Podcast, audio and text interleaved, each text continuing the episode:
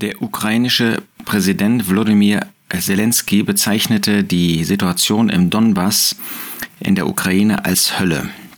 Die Armee arbeite weiter an der Befreiung der Region Charkiw, sagte er vor einiger Zeit, aber im Donbass versuchen die Besatzer den Druck zu erhöhen. Da ist die Hölle und das ist keine Übertreibung. Wir wollen ein bisschen nachdenken heute über die Hölle. Das ist ja kein schönes Thema, aber ein wichtiges Thema, ein sehr ernstes Thema und auch ein notwendiges Thema. Und die Problematik, um die es mir geht, ist, dass wir manchmal das Ausmaß dessen, was in Gottes Wort mit einem Begriff verbunden wird, gerade wenn es um Schrecken geht, wenn es um Gericht geht, dass wir das relativieren können. Nun kann man das dem ukrainischen Präsidenten nicht verdenken. Wir wissen nicht, ob er gläubig ist oder nicht. Ähm, und das, was er dort erlebt, muss furchtbar sein. Das, was die Menschen dort erleben, muss furchtbar sein. Man kann sich als Außenstehender gar kein Bild davon machen, wie schrecklich die Gräueltaten sind, die zum Teil dort in dem Land verübt worden sind. Von russischer Seite, vielleicht auch von anderer Seite. Ähm, wir wissen natürlich auch nicht, was die Ukrainer im Umkehrschluss als Gegenwert tun. Ähm, aber die, die Zustände dort sind äh, furchtbar. Aber zu sagen, da ist die Hölle und das ist keine Übertreibung. Was sagt Gottes Wort über die Hölle? Wir denken an Bibelstellen, es gibt ja einige, die von der Hölle, von dem Feuersee, von diesem ewigen Gericht sprechen in Lukas 12, Vers 5. Ich will aber zeigen, wen ihr fürchten sollt. Fürchtet den, der nach dem Töten Gewalt hat, in die Hölle zu werfen. Ja, sage ich euch, diesen fürchtet, so spricht der Herr Jesus. Wir sollen also eine, eine Furcht haben vor Gott. Menschen sollen eine Furcht haben vor Gott, ungläubige Menschen, weil sie es mit jemandem zu tun haben, der der Richter ist, der der ewige Gott ist, der über allem steht, der Menschen, die nicht an Jesus Christus glauben, wirklich in die Hölle wirft. Das ist die Ewigkeit. Das ist ewige Qual. Das ist der ewige Feuersee. Wir denken daran, was der Jesus an anderer Stelle sagt, Matthäus 25, Vers 41.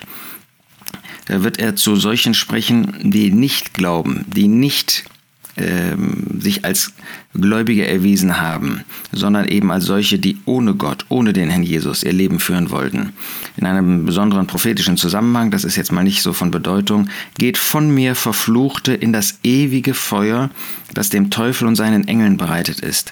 Das heißt, das ist eine ewige in Anführungsstrichen Wohnstätte, ein ewiges, ein ewiger Aufenthaltsort, der speziell für den Teufel und seine Engel gemacht worden ist, bereitet ist, ähm, als ewige Strafe dafür, dass sie sich erhoben haben, dass der Teufel ähm, sich Gott gleich machen wollte, obwohl er einen solch herausragenden Platz hatte.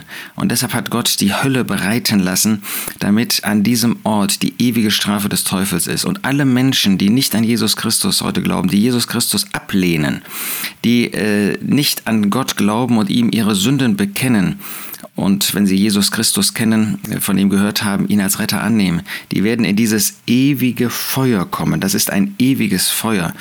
Ähm, Im Vergleich zu den Gräueltaten, die jetzt in äh, der Ukraine und an vielen anderen Orten dieser Welt begangen werden, ist das ewige Feuer, ist diese Hölle ein furchtbarer Ort, das sind natürlich keine Gräueltaten, die da verübt werden, weil es von Gott ist. Es ist das gerechte Gericht, aber es ist ein ewiges Gericht. Es ist eine ewige Qual, wo der Wurm ähm, wo das Feuer nicht erlischt und der Wurm nicht stirbt, heißt es an anderer Stelle. Das ist also ähm, etwas, was mit Qualen zu tun hat, mit Ängsten zu tun hat, mit Panik zu tun hat, mit Zähneknirschen, sagt der Herr Jesus, mit Weinen und Zähneknirschen. Das sind also furchtbare Umstände, die wir uns nicht vorstellen können, selbst nicht in Verbindung mit solchen Gräueltaten, mit denen wir es heute zu tun haben.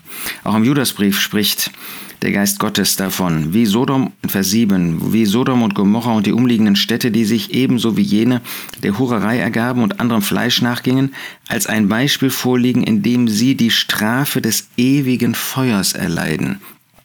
Das ist eben gerade Sodom und Gomorra, das war ja ein furchtbares Gericht Gottes, ähm, wo, dieser, wo das Feuer und Schwefel geregnet haben. Also das ist, das muss für die Menschen, die das haben kommen sehen und die das noch einen kurzen Moment erlebt haben. Das muss etwas ganz Schreckliches gewesen sein.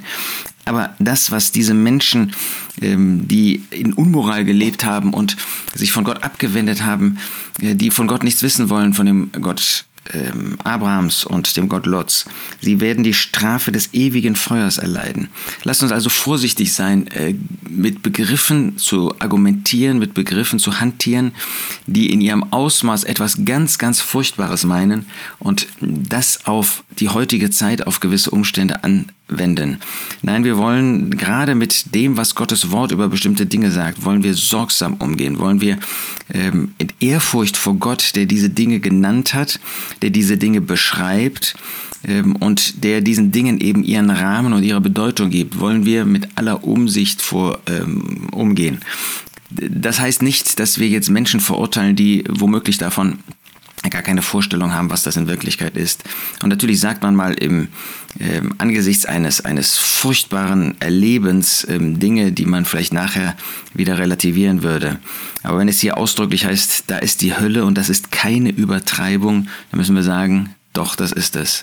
Das, was die Hölle ausmacht, das kann heute noch gar keiner beschreiben. Das ist so furchtbar, das ist so schrecklich, dass Gott das nur durch den Herrn Jesus und durch das Neue Testament in gewisser Hinsicht mit gewissen Vergleichen beschreibt. Und wir wollen, gerade wenn wir an die Hölle denken, wollen wir nicht vergessen, dass das für uns auch eine Bedeutung hat als Christen. Äh, nicht, dass wir irgendwie Angst haben müssen, da hineinzukommen. Wir brauchen weder vor Gott Angst zu haben, noch vor der Hölle brauchen wir Angst zu haben. Ähm, es soll für uns ein Antrieb sein, ein Leben zu führen zur Verherrlichung Gottes, weil wir vor dieser Hölle bewahrt worden sind, weil Gott äh, uns dieses Geschenk gegeben hat aus reiner, purer Gnade, dass wir nicht an diesen Ort kommen, weil der Herr Jesus an unserer Stelle das Gericht Gottes getragen hat. Aber es gilt genauso, da wir nun den Schrecken des Herrn kennen, so überreden wir die Menschen. So überreden wir die Menschen. Wir wollen, dass niemand dahin kommt. Wir wollen mit allem, was wir können, den Menschen die gute Botschaft vorstellen, das, die gute Botschaft bezeugen, damit möglichst wenige an diesem furchtbaren, ewigen Schreckensort, diesem ewigen Feuer leiden müssen. Bist du auch ein Zeuge für den Herrn Jesus, damit deine Umgebung, Menschen in deiner Umgebung die gute Botschaft sehen, die gute Botschaft hören und angezogen werden von dem Evangelium?